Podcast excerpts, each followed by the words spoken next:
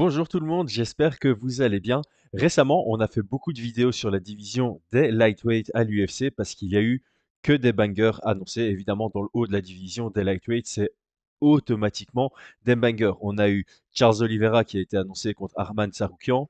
On a Benoît Saint-Denis, évidemment, qui a été annoncé contre Dustin Poirier. Maintenant, on a Justin Gaethje qui a été annoncé pour la ceinture BMF contre Max Holloway qui monte chez les lightweight. Et il faut certainement pas oublier le combat entre Mateusz Gamrot et Rafael dos Anjos lors de l'UFC 299.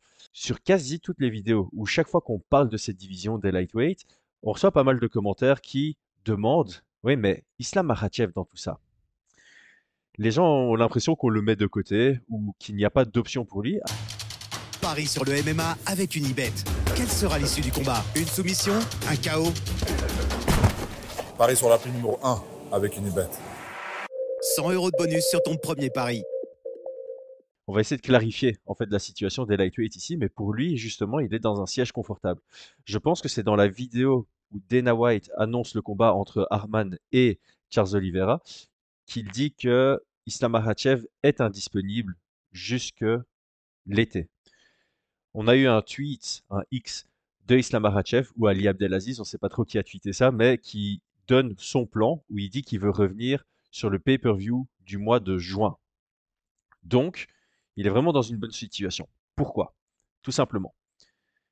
Dana White a annoncé Arman Saroukian contre Charles Oliveira à l'UFC 300 comme étant le combat qui allait définir le prochain contender. Donc on doit partir du principe que le vainqueur de ce combat rencontrera Islam Makhachev au mois de juin. Alors évidemment, la question se pose. Arman Saroukian on l'a déjà vu être très violent dans ses combats. On l'a déjà vu, par exemple, contre Joel Alvarez mettre des sacrés coups de coude et ouvrir son adversaire, etc., etc. Charles Oliveira, c'est quelqu'un qui rentre dans des guerres. Dans la plupart des combats, il se fait mettre knockdown et il revient pour gagner. On peut imaginer clairement un scénario où le vainqueur de ce combat ne sera pas apte à combattre au mois de juin, ou en tout cas ne sera pas apte à se préparer pour, pour le plus gros combat de sa, de sa vie pour le mois de juin. Et donc, Islam Makhachev se retrouverait sans adversaire, sans contender. Ceci étant dit, on a Justin Gaethje contre Max Holloway. On peut clairement se dire le vainqueur de ce combat mérite le title shot et pourrait prendre la place du vainqueur Oliveira Tsaroukian au cas où celui-ci n'est pas disponible pour le mois de juin pour un combat pour le titre.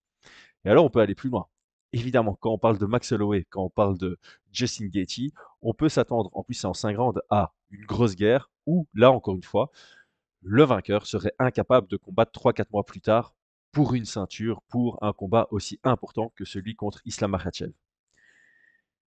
Eh ben, il suffit de venir à l'UFC 299.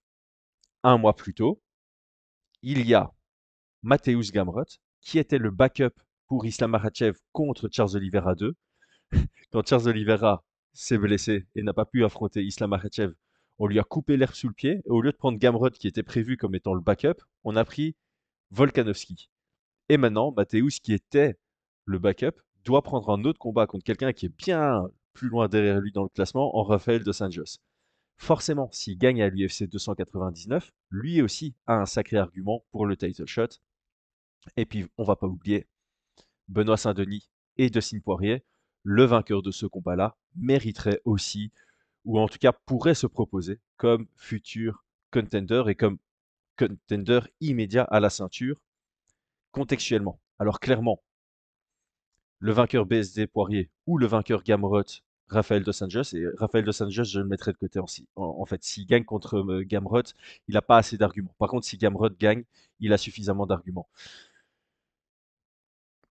L'UFC au même titre que Islam Makhachev, sont dans une position confortable pour cette division des lightweight parce qu'il y a vraiment un ordre de priorité. On a d'abord le vainqueur Oliveira contre euh, Tsaroukian. Si ce vainqueur n'est pas disponible pour le mois de juin, on passe à Gaethje Holloway. Je pense que Holloway, en cas de victoire, il pourrait clairement se dire bah, je vais rester en, featherweight, euh, en, lightweight, je vais pas redescendre en featherweight parce qu'en featherweight, qu'est-ce qui va se passer? Soit Alexander Volkanovski est toujours champion et organiser un quatrième combat sera, d'un point de vue marketing, ça va être compliqué. Soit Ilya Topuria bat Alex Volkanovski et Alex Volkanovski obtiendrait potentiellement un rematch immédiat et donc lui serait mis en suspens. Donc en cas de victoire de Max Holloway contre Justin Gaethje, s'il a l'opportunité de combattre pour le titre contre Islam Makhachev, je pense que c'est une bonne idée pour lui de rester là. Maintenant, si les deux premières priorités ne sont pas disponibles et que l'UFC 300 s'avère être trop proche du mois de juin pour le prochain contender pour Islam Makhachev, eh ben là, on va commencer à regarder le vainqueur BSD contre Dustin Poirier ou Gamrot en cas d'une belle performance contre Rafael dos Anjos. Et tous les noms qui ont été cités, donc les sept noms potentiels, Oliveira avec une victoire supplémentaire, Tsaroukian avec une victoire supplémentaire, Gaethje avec une victoire supplémentaire, Holloway avec une victoire supplémentaire, BSD avec une victoire sur Poirier, Gamrot avec une victoire supplémentaire contre Rafael dos Anjos, Dustin Poirier avec une victoire contre BSD. C'est peut-être celui qui a le moins gros argument, mais Dustin Poirier est devenu une vraie name value. Je pense qu'il pourrait pousser le combat et que d'un point de vue marketing, ce serait faisable. Ça en fait des options. Alors là, je dis 7, il y a 7 noms, mais il y a 4 noms qui s'affrontent les uns contre les autres. Donc au final, on a 4 noms disponibles, possibles pour Islam au mois de juin. Ça m'étonnerait que tous ces noms soient indisponibles au mois de juin. Et quand bien même ça arrive, on pourrait envisager de proposer à Islam Makhachev de monter et d'aller affronter le champion à ce moment-là des welterweights. Ce sera potentiellement Leon Edwards. On ne sait pas encore ce qu'il en est, s'il combat l'UFC 300 contre Bellal ou contre Shafkat. On ne sait pas trop, mais ça reste une option encore supplémentaire à laquelle on peut penser. Donc, il ne faut pas s'inquiéter pour Makhachev. Il est très très bien. Il a plein d'options devant lui. Il va pas combattre il, a annoncé lui-même, il ne veut pas combattre avant le mois de juin. Donc, il peut juste regarder tranquille l'UFC 299 comme nous et prendre son pied en tant que fan, puis attendre un mois, puis regarder l'UFC 300 et décider à ce moment-là avec l'UFC qui est le meilleur choix euh, comme prochaine défense de titre pour lui. Donc oui, il y a un monde où BSD a son title shot au mois de juin. C'est totalement possible. Benoît Saint-Denis pourrait affronter Islam Makhachev au mois de juin. Alors, j'en ai déjà discuté sur Twitter. Oui, c'est pas le premier choix. C'est clairement pas le premier choix. Mais c'est un choix. C'est une possibilité. Si les deux combats lightweight de haut niveau de l'UFC 300 ne donnent pas un vainqueur disponible au mois de juin et que BSD a gagné contre Dustin Poirier, sans Bobo lui-même, on a ce combat. Alors, la probabilité est faible parce qu'il y a deux conditions à l'UFC 300 et la condition de sa victoire sans blessure. Donc ça, ça fait vraiment une probabilité qui est faible, mais elle est existante. Et c'est celle que l'UFC prendrait. C'est clairement celle que l'UFC prendrait parce que euh, j'ai eu un échange aussi où euh, on disait ouais non dans ce cas-là on va faire attendre Makhachev. Non, je pense que si Makhachev veut combattre sur un pay-per-view au mois de juin, l'UFC va faire combattre Makhachev sur un pay-per-view au mois de juin parce qu'il vend pas mal. C'est important pour, euh, pour l'UFC, c'est important pour Makhachev de rester actif en tant que champion. Et comme j'ai dit, les 7 combattants, ou peut-être 6 des 7, mais on va dire les 7 combattants que j'ai cités depuis le début de cette vidéo, ils ont tous un argument qui pourrait vendre.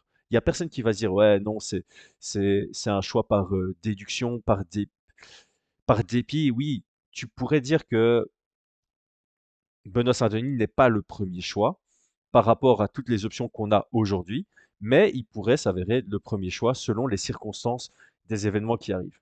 Donc voilà, la probabilité est faible, mais elle est existante. Ok, on a fait le tour. Donc, les fans de Marichev, vous inquiétez pas, il est dans une très belle situation. Ne vous inquiétez pas, on dev... La seule raison, selon moi, pour laquelle on le reverrait pas combattre au pay-per-view du mois de juin, c'est lui. C'est pas l'absence de contender, c'est pas l'absence d'option, c'est parce qu'il se serait blessé. On lui souhaite évidemment pas ça. Donc, je profite de cette vidéo. On est samedi. Il y a l'UFC 297 ce soir. On vient de faire un contrat d'affiliation avec RMC. Donc, tous ceux qui veulent regarder l'UFC en France, ça passe par RMC. Dans la description de cette vidéo, il y a le lien pour aller s'inscrire sur RMC. Et comme c'est un contrat d'affiliation, vous, ça change rien. C'est le prix classique et c'est juste un win-win vous prenez votre abonnement parce que vous avez envie de prendre votre abonnement parce que l'année qui arrive en MMA, elle est incroyable. Et nous, de notre côté, on touche une petite commission. Ça vous permet en fait de prendre votre abonnement pour kiffer le MMA tout en supportant notre projet Fight Minds. À très bientôt, c'était Chris.